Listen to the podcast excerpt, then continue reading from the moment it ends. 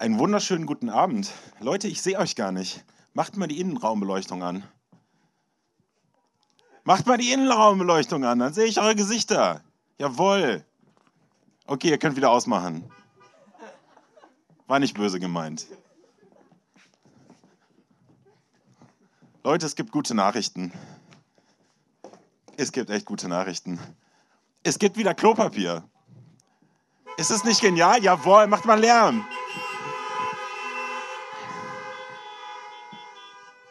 Es gibt wieder Klopapier. Wer hätte gedacht, dass sowas Banales mal so wichtig wird? Aber die Krise haben wir offensichtlich überstanden.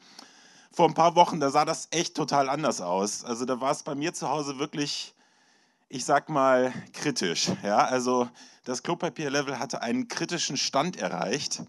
Und äh, ich dachte, okay, also ich habe mich so gefühlt wie so ein Pirat, der jetzt auf Raubzug geht. Ich dachte, okay, Schatz, ich komme erst wieder nach Hause wenn ich Klopapier gefunden habe. Ich bring's mit, tot oder lebendig.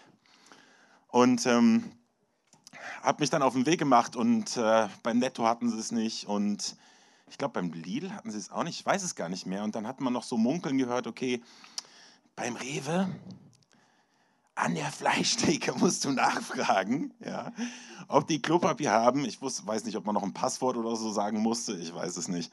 Auf jeden Fall habe ich mich zum Rewe aufgemacht und also die, die Klopapier, da, das, wie sagt man, Regal, das war leer, war auch irgendwie zu erwarten, aber dann, dann, dann, ich, ich weiß nicht, das war wie so, ne, kennst du wie wenn so, so, so ein Sonnenstrahl von oben, ja, wenn die Wolken sich öffnen, eine Packung Klopapier war noch da und die lag aber nicht da in diesem Regal, sondern die lag gegenüber auf so einer Palette. Und ich dachte, oh, jetzt also, lass dir nichts anmerken, Simon. Jetzt ganz ruhig, ja. Also mein Puls hat sich schon so beschleunigt, ja. Ich dachte so, boah, Klopapier, Klopapier, Klopapier. Und ähm, aber extra langsam gegangen, langsam gegangen, umgeguckt, okay, jetzt keinem falsche Signale senden. Ja. Und dann wirklich so, so einen Meter, so einen Meter vor der Palette konnte ich es nicht mehr aushalten. Und ich habe so, ein, so einen Hechtsprung gemacht, ja. Dann nochmal schuldbewusst halt durch die Gegend geguckt, nach dem Motto, okay, es hätte ja auch jemanden gehören können, ja. Also guckt irgendjemand gerade so, als habe ich ihm gerade irgendwie seinen Schatz gestohlen. Nein, okay, unter den Arm, ich wollte eigentlich noch irgendwas anderes kaufen, Hefe oder was, da gab es auch nicht. Abzugkasse, bezahlt, im Kofferraum geschmissen, noch die, die Ladeklappe oben zugemacht, ja, damit auch keiner sieht, Klopapier, ins Auto losgefahren. Ich war in meinem Leben lange nicht mehr so stolz, ja. Also wirklich lange nicht mehr so stolz. Und auf dem Rückweg dachte ich so, Klopapier, Klopapier was haben eigentlich alle Leute mit Klopapier? Was ist eigentlich so, so wichtig an Klopapier? Und ich habe dann später mal im Fernsehen eine Psychologin gehört und gesehen, die versucht hat, das zu erklären. Die hat gesagt, ja, in der Krise, da ist es tatsächlich so, die Leute, die haben absolut ein Gefühl von Kontrollverlust. Ja? Und sie haben auch das Gefühl, sie können, da, sie können da nichts machen. Sie sind machtlos gegen den Virus. Aber das Klo, das Klo, ist für die meisten Leute ein sicherer Ort. Und ja, wenn sie, wenn sie Klopapier kaufen können, ja, dann haben sie das Gefühl, sie haben irgendwie, sie haben was in der Hand. Sie können Sicherheit schaffen. Ja, und je mehr Klopapier sie haben, desto mehr Sicherheit haben sie. Ich dachte, ja, gut, okay. Macht Sinn. Es gibt Leute, die müssen die nächsten zwei Jahre kein Klopapier mehr kaufen. So viel Sicherheit haben die zu Hause. Und dann dachte ich, pass auf, jetzt kommt eine Hammer, eine Hammerüberleitung, ja. Heimat. Heimat ist auch so ein bisschen wie Klopapier. Ja, weil Heimat gibt uns auch ein schönes und so ein sanftes und ein sicheres Gefühl. Wenn du weißt, wo was ist, wann dein Bus fährt, ja, wenn du weißt, wo du was bekommst, wo du das Klopapier bekommst oder alles andere, was du brauchst, wo dein Friseur ist, wo deine Freunde wohnen. Du kennst die Gerüche, du kennst die Geräusche, du kennst ja alles, was so in deiner Heimat so vor sich geht und es, es gibt dir so ein sicheres Gefühl, wo du das Gefühl hast, so ja, ich muss hier eigentlich nie wieder weg.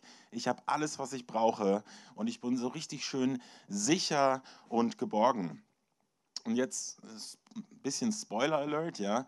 Es ist natürlich auch bei allem Guten, bei allem Schönen, was Heimat uns so bietet, auch eine falsche Sicherheit.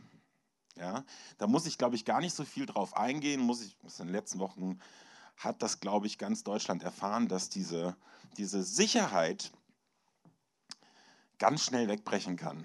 Ja, also der Job, wo du dachtest, der ist sicher, der kann blitzschnell weg sein. Aber auch äh, das Hobby, ja, was du so toll fandest. Oder ähm, die Freunde, die du so gerne gesehen hast. Die Familie, mit, ja, mit der du gerechnet hast. Auf einmal kann all diese Sicherheit wegbrechen. Das ist was, was haben wir, das haben wir erlebt. Das ist was, was es irgendwie klar ist. Ähm, das ist das eine. Die Bibel sagt uns da, dass das zu erwarten ist. Ja? Die Bibel sagt, hier auf der Erde gibt es überhaupt gar keinen Ort, der wirklich unsere Heimat wäre. Ja? Also wo wir Sicherheit finden können, wo wir für immer bleiben können, heißt es in Hebräer. Unsere ganze Sehnsucht gilt jener zukünftigen Stadt, zu der wir unterwegs sind. Und ich glaube, das ist was ganz Wichtiges, was wir verstehen müssen, wenn wir über Heimat nachdenken. Was die Bibel uns sagt, ist, die Bibel sagt, Gott hat die Ewigkeit in unser Herz reingelegt und das hat einen Grund. Und diese Sehnsucht nach Heimat, nach Sicherheit und nach Geborgenheit, das hat auch einen Grund, die hat er in uns reingelegt, damit wir ihn suchen und damit wir nach ihm fragen. Und Heimatsehnsucht ist eigentlich Himmelssehnsucht. Es ist eigentlich eine Sehnsucht, die hier auf der Erde nie ganz ausgefüllt werden kann. Und wenn wir also jetzt versuchen, die kurzfristig irgendwie zu betäuben oder auszufüllen, dann ist das ein relativ erbärmlicher Versuch, ähm, etwas zu füllen, was nur Gott füllen kann. Und das ist was, was wir erkennen müssen, dass diese Sehnsüchte, die vielleicht jetzt auch in dieser Krise noch verstärkt worden sind, etwas ist, was uns zu Gott führen will und dass falsche Sicherheiten uns ablenken von einer Bedürftigkeit, die Gott ganz bewusst in jeden Menschen auch reingelegt hat, damit wir mit unserem ganzen Menschen, mit unserem Körper, mit unserer Seele, mit unserem Geist ihn suchen. Denn ja, und nicht als irgendwas, was wir noch dazu addieren in unserem ganzen Leben und all den tollen Dingen, die wir haben, sondern als zentraler Haltepunkt unseres ganzen Menschen, unseres ganzen Seins. Gott möchte unsere Heimat sein. Und er stellt sich fast, ja, überall in der Bibel, stellt Gott sich vor als derjenige, der uns Heimat geben will. Er ist unser Fels. Er ist unsere Burg. Er ist unser Schild. Er ist unser Schutz, er ist unser Licht, er ist der Hirte, er ist der Versorger, er ist der Tröster deiner Seele, er ist die Quelle lebendigen Wassers. Und Gott wünscht sich von ganzem Herzen, dass dieses Bedürfnis, was wir spüren, nach Sicherheit, nach Geborgenheit, nach Liebe, nach Anerkennung, dass wir das nur bei ihm stillen und dass wir bei ihm Heimat finden. Wenn wir also jetzt unsere eigene Sicherheit aufbauen und wenn wir sagen, danke, ich habe schon das, was ich habe an Sicherheit, das, was ich mir aufgebaut habe, das reicht mir, dann ist das unglaublich tragisch. Die Bibel sagt, da wo dein Schatz ist, da wo die Dinge sind, die dir am meisten bedeuten, da ist dein Herz. Und dann ist dein Herz überall, aber das ist nicht bei Gott. Und Gott will dein Herz. Nicht deine Freizeit, will nicht einfach irgendwas, ja, oder ein Gebet mal am Sonntag, sondern er will dein Herz, er will das Innerste deiner Seele. Und das ist tragisch, wenn das nicht so ist, weil wir irgendwann als Menschen auch mal vor Gott erscheinen müssen, sagt die Bibel, das muss jeder Mensch einmal. Und dann kann was passieren, oder die Bibel sagt uns, dann passiert auf jeden Fall was. Möchte ich mal ein Beispiel erzählen aus der Zeit, wo meine Frau und ich in Uganda waren. Wir haben gearbeitet in einem sehr abgelegenen ähm, Stamm im Nordosten von Uganda. Und die Leute da, die waren wirklich auch in Uganda, waren die schon ziemlich abgelegen. Aber wo wir herkamen, das konnten die natürlich nicht nachvollziehen. Also ich habe dann versucht, mal den Leuten zu erzählen, wie lange man jetzt bräuchte zu Fuß, um nach Deutschland zu gehen. Das war ja mind blown. Ähm, aber ob jetzt Amerika oder Europa oder Asien, das war denen relativ egal. Das war für die alles das Gleiche. Und ich habe dann mal, ich dachte, das, das beeindruckt die voll, wenn ich den erzähle, es war mal jemand auf dem Mond. Also, da war mal jemand auf dem Mond, Menschen? Ja. Aha. Gibt es da oben Gras? Nee. Gibt es da oben Kühe? Nee. Ja, dann interessiert es mich nicht. Aber manchmal war es so, dass sie dann also eine Sache wussten sie aber, dass Europäer sind reiche Leute. Und äh, manchmal kam das dann, dass sie aus irgendeinem Grund irgendwie ähm, europäisches Geld gefunden hatten. Wie auch immer. Irgendjemand meinte mal, äh, wenn ich jetzt hier auf der Bühne stehe, soll ich große Anschauungsobjekte mitbringen, damit das auch die hintersten Autos sehen. Tata! 20 Cent. 20 Cent. Auf jeden Fall kam mir jemand an und er dachte, okay, jetzt Jackpot. Ja, ich habe äh, 20 Cent gefunden. Und äh, irgendjemand meinte, das ist europäisches Geld. Und er dachte, okay, ich weiß nicht viel über Europa, aber was ich weiß, ist, die Leute sind reich. Ja, die Leute sind reich. Und dann kam er zu mir und zeigte mir 20 Cent und meinte,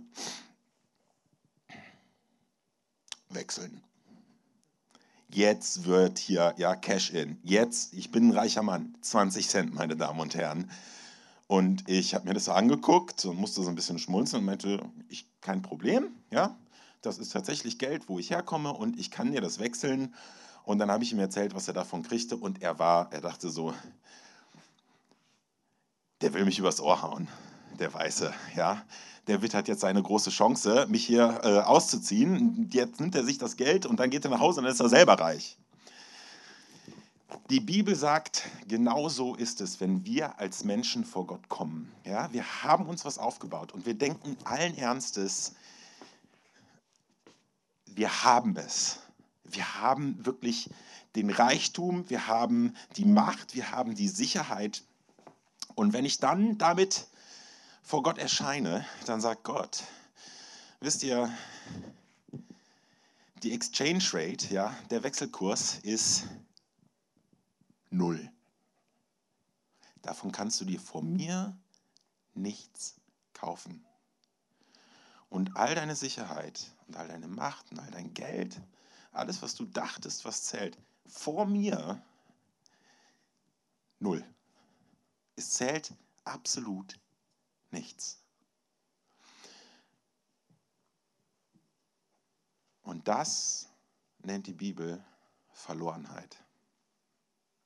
Wenn du darauf gesetzt hast, dass diese Dinge dich retten, dass diese Dinge dir Sicherheit geben, dann bist du in deinem tiefsten Innern und in deinem Herzen verloren. Jesus sagt, lasst euch nicht in Verwirrung bringen. Glaubt an Gott und glaubt an mich. Im Haus meines Vaters gibt es viele Wohnungen. Wenn es nicht so wäre, dann hätte ich es euch gesagt. Ich gehe jetzt voraus, um einen Platz für euch vorzubereiten. Und wenn ich dann alles vorbereitet habe, komme ich zurück und werde, werde euch zu mir holen, damit auch ihr da seid, wo ich bin. Den Weg dorthin kennt ihr ja. Herr, sagte Thomas, wir wissen nicht einmal, wo du hingehst. Wie sollen wir dann den Weg kennen? Ich bin der Weg, antwortete Jesus. Ich bin die Wahrheit und das Leben. Zum Vater kommt man nur durch mich. Und das haben wir heute Abend schon ein paar Mal gehört. Aber es ist schön, das nochmal zu hören. Zu sagen, es gibt diesen Weg. Es gibt diese Beziehung zu Jesus, die mich nach Hause bringt zum Vater und die mir Sicherheit gibt schon jetzt. Aber nicht nur jetzt. C.S. Lewis hat das mal zusammengefasst. Er hat gesagt, wenn du für die nächste Welt lebst, dann bekommst du diese mit dazu. Aber wenn du nur für diese lebst, dann verlierst du beide. Und wisst ihr, es gibt ja Leute, die sagen, Glaube, Glaube ist was für schwache Leute. Glaube ist was für Leute, die sich nicht selber helfen können. Und das ist auch absolut richtig. Zumindest fast. Glaube ist in der Bibel was für Leute, die sich absolut darüber im Klaren sind und die absolut wissen über ihre eigene Bedürftigkeit vor dem Schöpfer des Himmels und der Erde und des Universums, der alles gemacht hat und alles in den Händen hält. Und die Bibel sagt, diese Bedürftigkeit und das Wissen um diese Bedürftigkeit ist die Tür, die dir den Glauben eigentlich auftut und die Beziehung auftut zu Gott, dass du weißt, ich brauche ihn. Ich brauche ihn. Weil wenn ich vor Gott erscheine, wenn ich vor Gott stehe, wenn du vor Gott stehst, wenn irgendjemand vor Gott stehst, vor Gott gibt es nur bedürftige Menschen. Vor Gott gibt es niemanden, der irgendwas in der Hand hat, sondern alles, was da ist, schmilzt in der Hand wie Wachs und es zerrinnt wie Sand durch die Finger. Tja, wie erkennen wir unsere Bedürftigkeit vor Gott? Wie können wir da hinkommen? Wie können wir unser Herz einfach dahin führen, dass es vor Gott erkennt, wie sehr wir ihn brauchen? Und die Antwort, die tut weh. Und die Antwort ist, ja, tut weh. Ich könnte das jetzt irgendwie schön warm und weich und muckelig verpacken mit Klopapier, aber es tut weh. Ja, es bedeutet vor Gott die Sicherheiten, an die ich mich klammer, loszulassen. Und Gott hat da Tricks auf Lager auch, um das zu machen. In der Bibel hat er das ganz oft gemacht, äh, wenn er was Besonderes mit Menschen vorhatte, dass er denen gesagt hat, sie sollen ihre Heimat verlassen. Abraham zum Beispiel. Abraham, da sagt Gott zu Abraham, geh aus deinem Land, aus deiner Verwandtschaft, aus dem Haus deines Vaters, also all die Sicherheiten, die er hatte, die er kannte, verlass die und geh in das Land, das ich dir zeigen werde. Und ich habe mich ja immer gefragt, wie fühlt sich das für Abraham an? Wie fühlt sich das, wie hat sich das für Abraham angefühlt? Ähm, ein bisschen nachvollziehen konnte ich das, als vor, hui, vor einigen Jahren meine Frau Karina und ich also das erste Mal nach Uganda gekommen sind.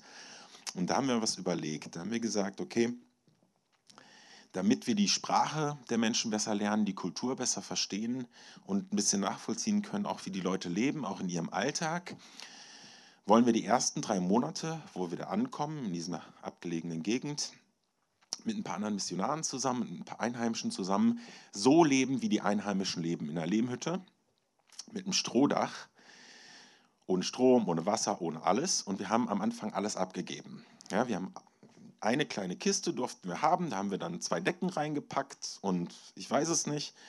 Äh, auf jeden Fall, Handy war nicht, keine elektrischen Geräte waren auch nicht, ähm, Bücher waren nicht, Süßigkeiten waren nicht, eigentlich nichts wirklich, Geld sowieso nicht. Was noch nicht? Alles nicht. Ja, und wir haben dann in dieser Lehmhütte gelebt, drei Monate lang. Und ich habe meine, die Bedürftigkeit meines ganzen Menschen an Leib, Seele und Geist erlebt wie noch nie in meinem Leben. Körper ist klar. Ja? Körper ist klar, also ich konnte nicht in den Supermarkt gehen, um irgendwelche Snacks zu holen. Ich habe das gegessen, was die Leute auch gegessen haben. Ich habe innerhalb kürzester Zeit 20 Kilo abgenommen, ist kein Witz. Und ich bin morgens aufgewacht, ich hatte Hunger. Ich bin abends ins Bett gegangen, ich hatte Hunger.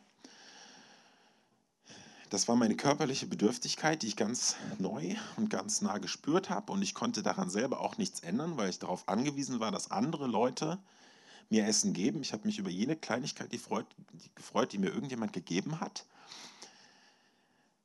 Das war die körperliche Bedürftigkeit, aber ich habe gemerkt, damit verbunden ist auch eine ganz andere Bedürftigkeit.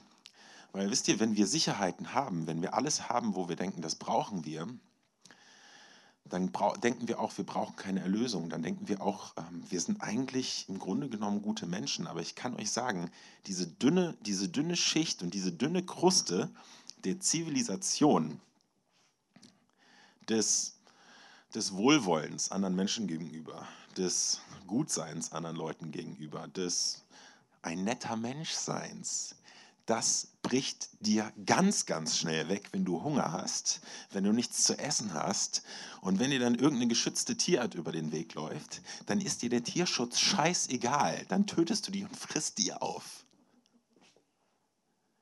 Jeder von euch. Ja, ich auch. Schleiereule schmeckt lecker. Kann man mal machen. Würde ich frittieren. Besonders die Flügel, die sind knusprig. Nun ja, aber nicht nur das. Amen. Schon mal Schleiereier probiert? Nein? Okay, jo. Aber nicht nur das, ja, sondern ich habe auch gemerkt, in mir brechen Dinge auf von Neid gegenüber den Leuten, die gerade noch was zu essen haben. Ja, ich schiele dann auf den Teller von den anderen und denke, ich bin satt, ich habe, also ich bin nicht satt, ich habe Hunger, ich bin aber schon fertig. Wie kriege ich jetzt irgendwie von anderen Leuten noch was? Ja, der Wunsch zu manipulieren, der Wunsch zu betrügen und ganz und gar wenig Menschenliebe in meinem Herzen. Und das ist die Bedürftigkeit an meinem inneren Menschen, an meiner Seele, dass ich merke, in mir wohnt nichts Gutes und ich brauche die Erlösung, die Gott mir anbietet. Ich brauche es, dass Gott meine Seele heilt. Ich brauche es, dass Gott, Amen, ich brauche es, dass Gott meine arme, verkrümmt, in sich selber verkrümmte, sündige Natur heilt. Und das erkenne ich nur, wenn ich Sicherheiten loslasse, weil so oft betrügen wir uns selber. Wir betrügen uns selber und denken, hey, so schlecht bin ich doch gar nicht. Und wenn ich vor Gott komme, dann möchte ich gefälligst, dass er das anerkennt. Dann möchte ich gefälligst, dass mir sagt, hey Simon, so schlecht. Ja, ich bin stolz auf dich, du bist ein toller Typ, du. Hereinspaziert in den Himmel, Tür steht offen, weil du bist einfach, du bist es. Und die Wahrheit ist einfach, nein. So sieht es nicht aus. So sieht es nicht aus. Der Wechselkurs ist immer noch null. Und Gott nimmt mich nicht deswegen an, weil ich irgendwas Tolles geleistet habe. Aber dafür muss ich erkennen. Dafür muss ich erkennen, wie bedürftig ich vor Gott bin und wie sehr ich ihn brauche. Und diese Bedürftigkeit vor Gott hat eine Verheißung. Jesus sagt, wie glücklich sind die, die ihre Armut vor Gott begreifen. Sie gehören dem Himmelreich an.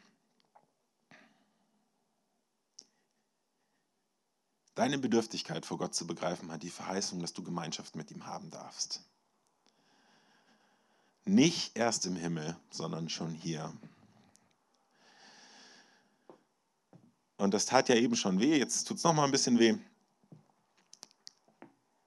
Es ist oft leider so, dass wir unsere eigene wirkliche und wahrhaftige Bedürftigkeit erst begreifen, wenn irgendwas massiv wegbricht, was uns vorher vertraut war. Und dafür sind Krisen tatsächlich gut. Ich kenne dein Leben nicht, ich weiß nicht, wo du durchgehst oder was für Probleme du in deinem Leben schon hattest. Gott will dein Herz. Und jetzt stell dir mal vor, stell dir Kreise vor. Stell dir einen Kreis vor. Und jetzt stell dir um den Kreis noch einen Kreis vor. Und jetzt stell dir um diesen Kreis noch einen Kreis vor. Und jetzt stell dir um diesen Kreis noch und noch und noch einen Kreis vor. Und in der Mitte, im innersten Kreis, da ist dein Herz. Und stell dir vor, Gott will an dieses Herz dran. Und die Kreise stehen für all das, was uns von Gott trennt. Das ist unser Stolz, also unser Übermut, die Sicherheiten, die wir uns aufgebaut haben, ja. Schöne Lagen von Klopapier außen drumherum, ja. Schön alle eingekauft und schön, ja, in meiner Vorratskammer aufgeschichtet. Mir kann nichts passieren, ich bin sicher, ich habe Klopapier. Leute, lasst die Krise kommen mir geht's gut, ich fühle mich wohl. Und jetzt ist es ganz, ganz schwer für uns, diese Kreise abzubauen. Das geht. Ja. Das geht, wenn wir unser Leben Jesus anvertrauen und wenn wir ihm diese Dinge abgeben. Aber es gibt halt auch diesen Shortcut, dass wenn unser Herz vor Gott zerbricht, weil die Sicherheiten, die wir kennen, weil die wegbrechen, wenn das Herz zerbricht, das Herz, was diese ganzen Barrieren aufrechterhält, dann brechen auch diese Barrieren weg. Und deswegen sagt die Bibel, der Herr ist denen nahe, die zerbrochenen Herzens sind und die zerschlagenen Geistes sind, die rettet er. Und ich habe das selber in meinem eigenen Leben erlebt,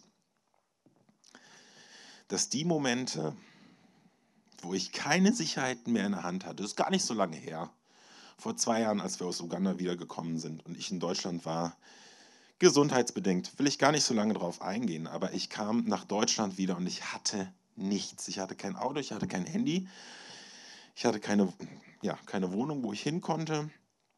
Ähm, und auch beruflich jetzt nicht die krasse Perspektive. Ich hatte nichts. Und es ging mir beschissen. Und ich war zerbrochen. Und ich saß vor Gott. Und da, wo ich war, da war eine Burg. Es war Winter, es war kalt. Aber diese Burg war nachts angeleuchtet. Es hatte so ein bisschen was Warmes und was Heimeliges. Und jeden Abend bin ich zu dieser Burg hingegangen, die auf so einem Berg stand, und habe da gebetet. Und ich habe gesagt: Gott, du hast gesagt, du bist meine Burg. Schau mich an. Schau mich an. Ich nehme Sicherheit, ich nehme Zuflucht bei dir. Und ich weiß, ich habe nichts, was ich jetzt selber beizutragen habe, was ich zu geben habe. Deswegen komme ich zu dir und ich vertraue dir ich vertraue dir, nur dir, dass du mir Perspektive gibst in meinem Leben, dass du mir Perspektive gibst in meinem Glauben und in meiner Beziehung zu dir. Und es war das erste Mal in meinem Leben, dass ich so richtig krass Gott vertrauen musste, dass er das tut. Weil ich war das so gewohnt, dass ich das tue. Ja, ich war das so gewohnt, dass ich das tue und dass ich dafür zuständig bin, dass mir ein wirklich ein großer, großer Bereich meines geistlichen Lebens einfach auch verloren gegangen ist dadurch. Ja? Leute, das tut weh. Das tut weh, Gott Dinge anzuvertrauen, wo ich es gewohnt bin, die selber zu machen. Und es gibt so viele Bereiche in unserem Leben, wo wir das einfach gewohnt sind, selber Sicherheit zu schaffen und darauf zu vertrauen. Aber Jesus sagt, wer mich liebt, wird sich nach meinen Worten richten. Mein Vater wird ihn lieben und wir werden kommen und bei ihm wohnen. Und wenn unser Herz bei ihm zu Hause ist, ist er in unserem Herzen zu Hause. Ist das nicht ein geniales Bild? Ist das nicht ein geniales Bild? Dafür, was Gott will, für diese Intimität, die sich, nach der er sich sehnt mit seinem Menschen, den er geschaffen hat. Wenn du das noch nie gemacht hast, dann ist heute vielleicht der Zeitpunkt, dass du das tust. Das allererste Mal. Ohne wirklich zu wissen, ja, was bedeutet das? Das wird Gott dir zeigen, keine Angst. Er wird dir das zeigen, dass du sagst, Herr Jesus, ich möchte das, ich möchte das, ich möchte das begreifen, ich möchte das erfassen und im Glauben annehmen dass du alles bist für mich. Ich möchte, dass du in meinem Herzen wohnst. Und wenn du das schon gemacht hast, ja, ich gehe einfach mal davon aus, dass viele, viele, der Großteil von euch, dass ihr das schon gemacht hat, dann ermutige ich dich, das auch immer wieder neu zu ergreifen, zu sagen, ich möchte meine Bedürftigkeit vor Gott erfahren, ich möchte meine Bedürftigkeit vor Gott ganz neu einüben. Es gibt geistliche Übungen. Ja, es hat ganz viel damit zu tun, wie du deine Ressourcen benutzt, deine Zeit, Geld, deine Emotionen, deine Liebe, wo du das reinsteckst. Ob du das reinsteckst in Dinge, die dir gut tun, die für dich da sind, die dir Sicherheit schenken, oder ob du Gott vertraust, wenn du tust, was er sagt, dass er dich dann immer noch versorgt, weil er ist dein Versorger dass er dich dann immer noch emotional ausfüllt, dass er dich dann immer noch ähm, seine Liebe spüren lässt. Ganz oft haben wir so kleine Shortcuts, Liebe zu bekommen. Wir manipulieren Menschen, wir manipulieren uns selber. Spenden übrigens, Spenden, sehr gut. Es gibt gleich irgendwann Spenden, ja. Gute geistliche Übung, um Gott zu vertrauen, zu sagen, er ist unser Versorger und ich kann diese Ressource einsetzen um ihm Ehre zu bringen. Oder Fasten. Fasten ist auch so, ein, ja, so eine geistliche Übung, wo man einfach diese Bedürftigkeit künstlich herstellt. Ja, wo man sagt, indem ich auf Dinge verzichte, ähm, lasse ich es zu, dass, so wie ich das eben beschrieben habe in Uganda, dass Emotionen hochkommen, dass Gefühle sich verstärken, die mir aber zeigen, wie bedürftig ich einfach bin vor Gott. So, das sind alles Dinge, die uns helfen können, unsere Bedürftigkeit vor Gott zu erkennen und diese, diese Beziehung zu ihm zu intensivieren.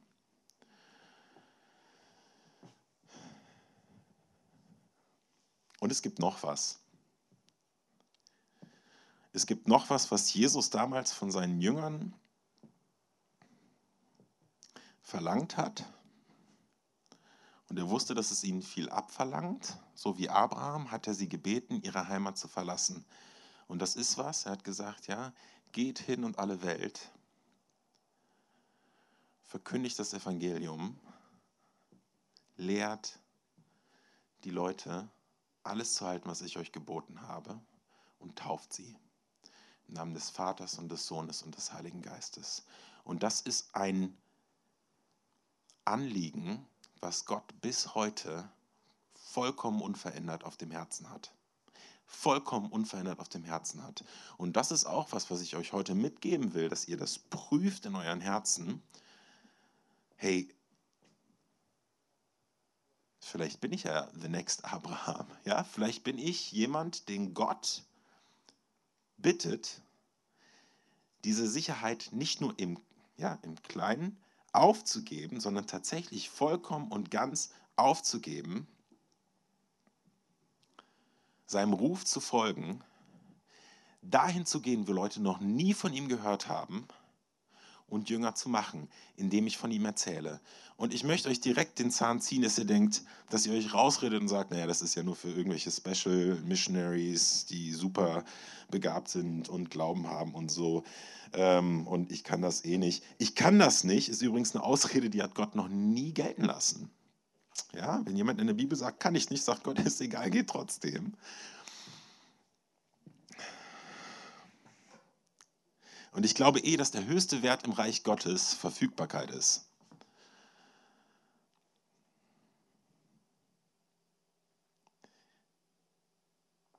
Wen soll ich senden? Wer will mein Bote sein? Das fragt Gott, das fragt Gott auch heute. Und ich möchte gleich beten in zwei Teilen. Den ersten Teil ist für die Leute, die tatsächlich noch nie in ihrem Leben gesagt haben, hey Jesus, ich will dir meine Sicherheit abgeben. Ich will dir mein Herz öffnen. Ich will, dass du zu mir kommst, dass du Wohnung bei mir nimmst. Bei mir war vorher viel Zeug, wo ich mir selber Sicherheiten aufgebaut habe, aber ich möchte, dass du die Herrschaft über mein Leben übernimmst.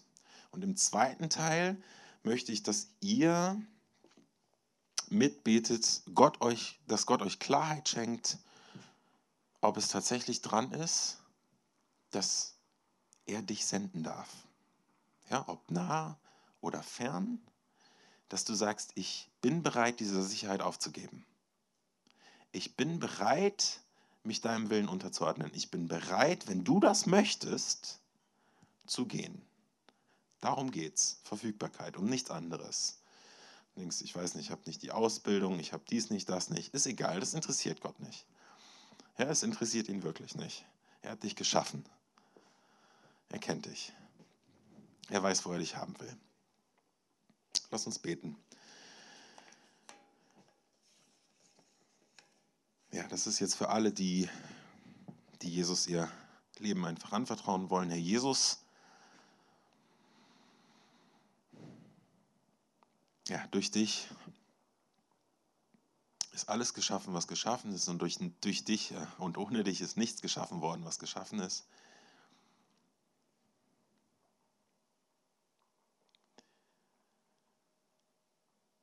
Und ich vertraue mich dir an.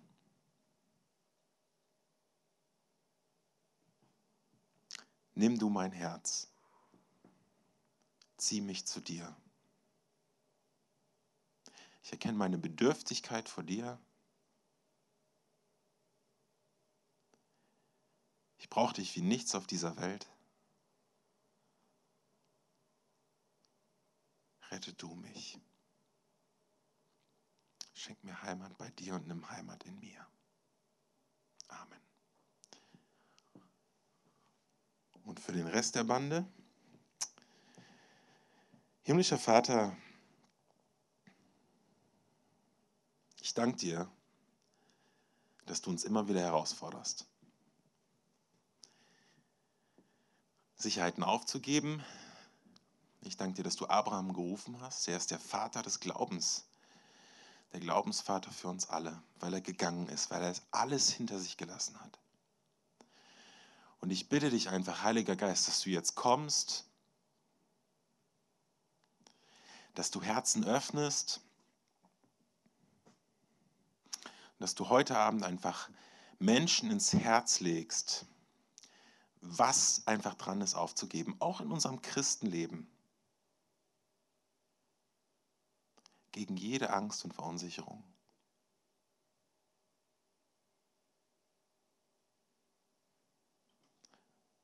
Und wenn du das, fühlst, diesen Ruf in deinem Herzen, dann mach das fest mit Gott.